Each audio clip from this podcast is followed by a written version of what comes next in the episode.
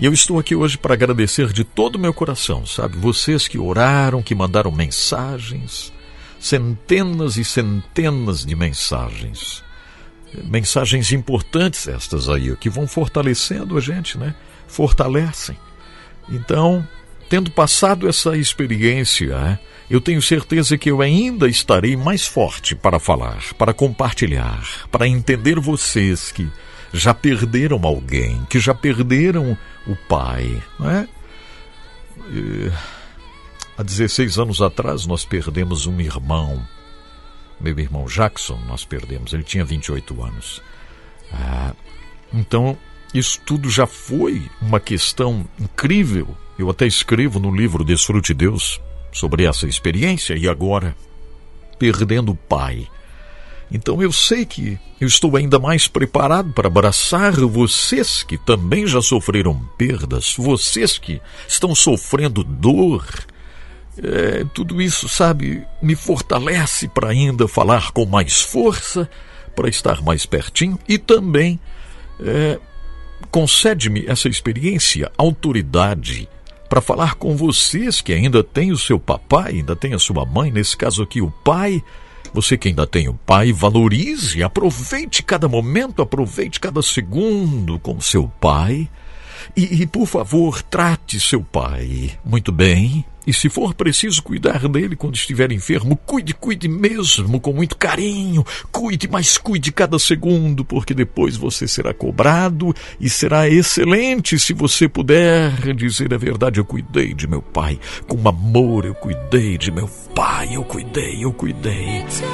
Ele descansou, mas eu cuidei de meu pai. Nós cuidamos, nós amamos, nós abraçamos, nós demos banho no pai, nós demos o remédio, nós demos a comida, nós sentamos o pai, nós deitamos o pai, nós arrumamos o travesseiro para o pai, nós colocamos o travesseiro nas pernas, nós cobrimos, nós descobrimos, nós fizemos tudo, tudo, tudo para que o pai pudesse estar bem e, se possível, para que ele pudesse continuar com a gente. Mas o Senhor levou. É, o Senhor levou. Então é a esperança, é a esperança que me mantém forte, é a esperança que consegue manter-me aqui, ó, firme para cumprir essa tarefa. E lá no hospital, o pai perguntou: E como está o seu projeto? Como estão as coisas? Como está o programa? Ele perguntou. Isso, gente, faz, faz uma semana, faz menos de uma semana que ele perguntou isso. Como está o programa? As rádios, como está, o que você está fazendo, como está. Eu sempre explicava para o pai com muitos detalhes aquilo que eu estou fazendo hoje, né? distribuindo o programa para o Brasil, as rádios que vão chegando, e eu sempre explicava com todos os detalhes, e ele gostava de, de ouvir e de entender. A tecnologia, lógico, ele não tinha afinidade com a tecnologia, mas admirava a tecnologia. Eh, nós aí com os nossos smartphones, né? E eu explicando para ele como as pessoas ouvem o programa e colocando para ele ouvir, e ele dizia: "Vocês têm o mundo no bolso", né? Se referindo ao smartphone. Então eu falava, e ele perguntou sobre o programa, ele perguntou sobre isso tudo. E olhando a Bíblia de meu pai, quantas anotações eu encontrei, orações escritas, sabe? Orações que ele escreveu pedindo a bênção sobre a nossa vida, sobre o meu ministério, é, programas que ele ouviu e que ele anotava aquilo que eu falei. Eu encontrei tudo isso dentro da Bíblia do Pai. Eu fui olhar agora com, lógico, com mais calma, né? Os escritos do Pai.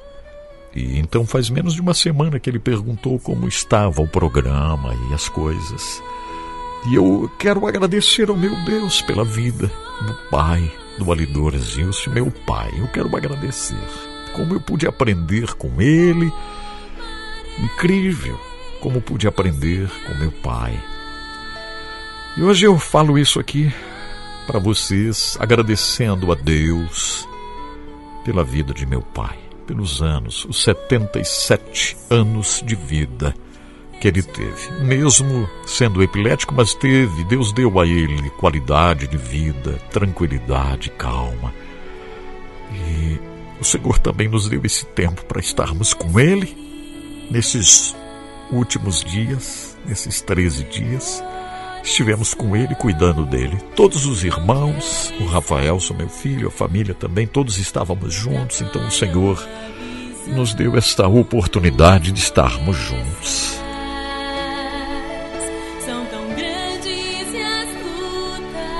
A esperança me faz ir em frente. A esperança.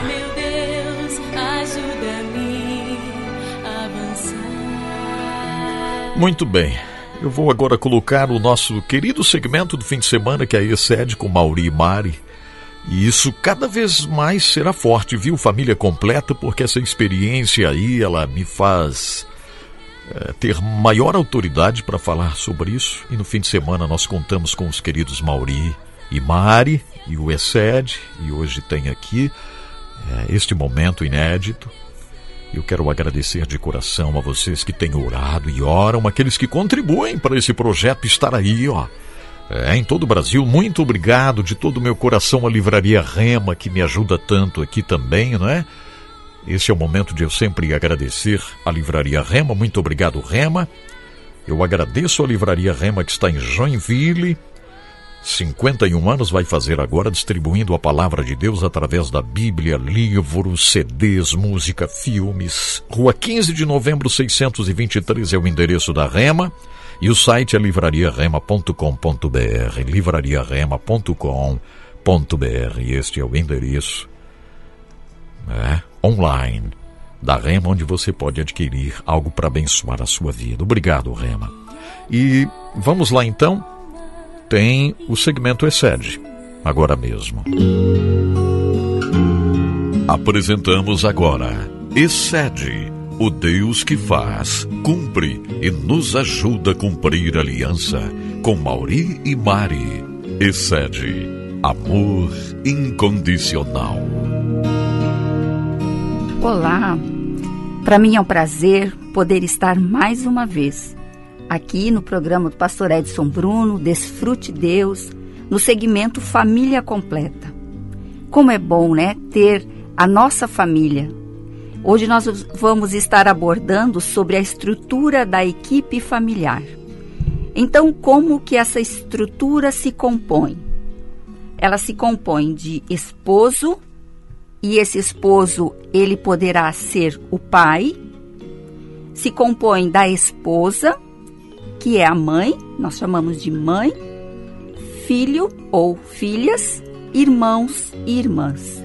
Essa é a estrutura que Deus criou da equipe familiar. Então, como até o Mauri falou no programa passado, tem casais que não tiveram filhos, ou por opção, ou porque não, não puderam ter eh, o filho ainda, né? Então, às vezes, algumas mulheres, você que nos ouve, mãe, pai, que às vezes ainda não tem o seu filho, ou quem sabe está até fazendo um tratamento, né, para engravidar, e às vezes você se sente que a sua família não está completa. Mas eu quero dizer para você, quero deixar este recado que a sua família, ela é completa com você e o esposo. Sim, você tem esse desejo de ter filhos. Deus pode dar esse presente para vocês. Mas, queridos, querida, se você não tiver, você já é uma família completa. Você e o seu esposo são esta família, porque no dia do matrimônio, Deus selou vocês como família. E se vir filhos, é bom, é alegria, né? Expande a família. A família fica maior. Mas, se você não tem filhos ainda, você e o seu esposo são uma unidade familiar, vocês já são família. É, eu vou ler Jeremias 29, 5 e 6, que diz: Edificai casas e habitai-as, plantai jardins e comei o seu fruto, tomai mulheres e gerai filhos e filhas. Tomai mulheres para os vossos filhos e dai as vossas filhas a maridos, para que tenham filhos e filhas. Multiplicai-vos e ali não vos diminuais.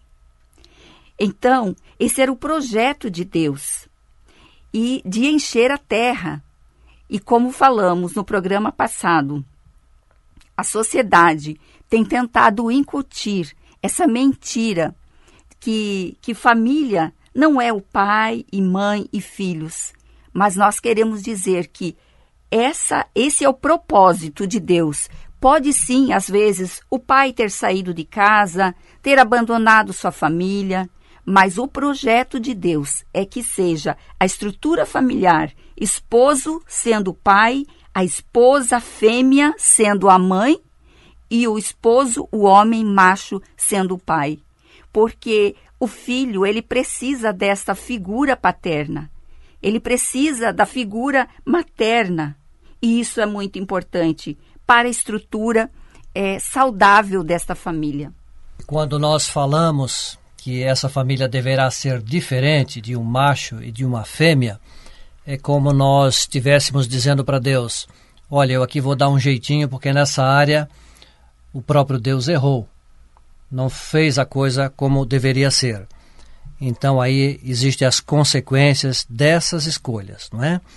E família, ela é um organismo. E essa equipe, né, nós temos falado, família, temos preferido falar de equipe familiar. Como que ela se fundamenta?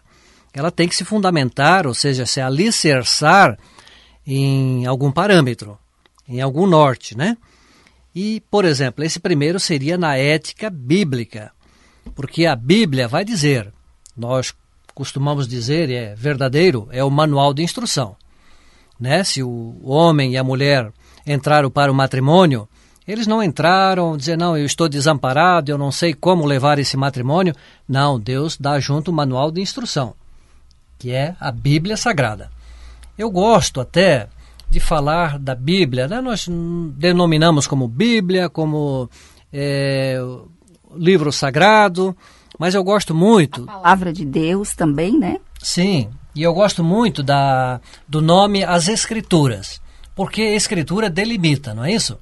Vamos considerar aqui que você tem um, um imóvel, um terreno. Então, se ele tem 15 metros de frente, 15 de fundos, 10 centímetros a mais pertence a quem? Ao vizinho. Não é? Então, nos delimita aonde nós deveremos andar e como deveremos andar ou seja, a ética bíblica. O que é certo é certo e o que é errado continua sendo errado, desde os tempos né, que o próprio Deus é, nos deu a sua Constituição. E também um outro fundamento é na teologia correta, a interpretação correta dessa teologia, a aplicação dos textos bíblicos, a revelação, a interpretação, uma teologia realmente autêntica e ela só pode surgir e desenvolver através do comprometimento e responsabilidade de uma vida cristã em unidade. Tal como definida né, lá em Romanos, o, o capítulo inteiro de Romanos, ele nos dá uma instrução é, dessa, dessa unidade, dessa unidade cristã. Né? Então nós temos que ter o cuidado de não distorcer a palavra de Deus porque muitas vezes observa-se que determinadas denominações tornam as suas doutrinas mais fortes do que a própria palavra de Deus. Isso não é possível. É o homem dizendo: ó, oh, isso aqui eu tenho essa maneira de nós é, caminharmos, de seguirmos, está, né, não está paralelo com a, com a palavra de Deus. Tem que rever esses pontos de vista, porque não é possível o homem ter né, planos superiores ao de Deus. E também nós não, torna, nos, no, nós não nos tornarmos pessoas legalistas. Né? Observa-se muito na sociedade. É, jovens, especialmente adolescentes, é, que eles estão crescendo ali até no, no, no meio cristão, e chega naquela fase das suas vidas, eles se desviam. Me parece, aí eu fico observando isso com muita atenção, Mari, e me Sim. parece que há um houve um legalismo exacerbado dentro daquele lar, daquela casa, porque os nossos filhos, independentes, se pequenos, se adolescentes, se jovens, se nós temos um meio cristão adequado, um meio de misericórdia, de perdão, de amor, esses próprios jovens e adolescentes vão gostar de estar, estar com os pais. Né? Nós temos experimentado é, isso, não é, Maria? Principalmente, Mauri, é, quando esse adolescente ele percebe dentro do seu lar que o pai e a mãe ensinam uma coisa para ele, mas não agem da mesma forma. Infelizmente, pode ocorrer. Então, é, não deveria, né? Então, se o adolescente perceber que os seus pais cobram dele algo, mas estão fazendo diferente, esse adolescente vai chegar à a, a, a, questão de dizer: não, isso é hipocrisia. Eu não vivo esse amor. Meus pais falam de um amor, mas não vive isso dentro do nosso lar. E isso pode trazer muitas consequências para esse adolescente, por isso que às vezes no final da adolescência, no, quando a pessoa está é, na sua juventude, acabam afastando-se dos caminhos do Senhor, porque não viram esse cristianismo autêntico dentro do seu lar. Eles observam lá na porta da igreja, na saída, aqueles abraços, aquele a paz do Senhor, meu irmão, é, aquele amor todo. E chega em casa, né, se resolve as coisas muitas vezes no, no grito, né, muitas vezes na, na, na desonra um para com o outro. Então o filho, enquanto é pequeno, o pai domina ali, mas chegou na adolescência, ele diz: Não, agora eu não concordo com isso, eu assisti muita hipocrisia, agora eu vou me liberar e não vou mais estar sujeito a esse tipo de, de caminho. É, observem só que importante aqui uma definição. O lar é a primeira instituição de promoção e enriquecimento humano. É aí que se informa e se forma, na fadiga do trabalho, o mais nobre caráter. Então é em casa que se forma o caráter. A igreja complementa, a, a escola complementa e outros meios sociais também. Mas é em casa. E isso realmente muitas vezes causa fadiga. Você tem que ser repetitivo, você tem que treinar os seus filhos. Muito obrigado, foi uma satisfação nós conversarmos e até o nosso próximo encontro. Até o próximo encontro. Fica com Deus. Você ouviu Excede, o Deus que faz, cumpre e nos ajuda a cumprir a aliança. Com Mauri e Mari. Excede, amor incondicional.